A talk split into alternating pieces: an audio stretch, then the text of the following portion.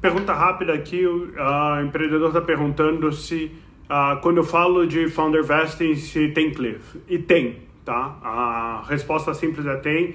A maioria dos cliffs que a gente vê para o founder é de um ano, então se você entrar na empresa, ficar uh, seis meses e sair, não faz sentido nenhum você ter algum equity nessa empresa que vai levar 10, 12, 15 anos para virar uma grande empresa, ou, ou, ou ele é mínimo, né?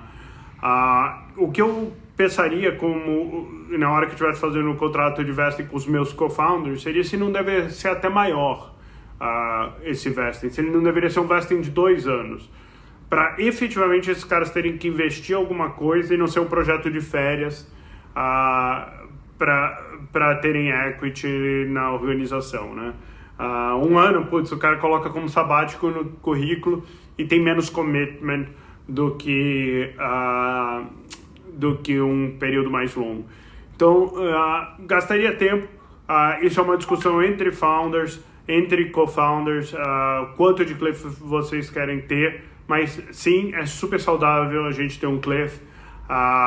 e eu tenderia a pensar que um cliff mais longo do que um ano para founders faz sentido, mas não é o que a gente vê normalmente. Normalmente esse cliff acaba ficando ali na faixa de um ano. Espero que ajude. Se tiver mais comentários, manda aqui embaixo que a gente vai continuando essa conversa. Valeu, obrigado.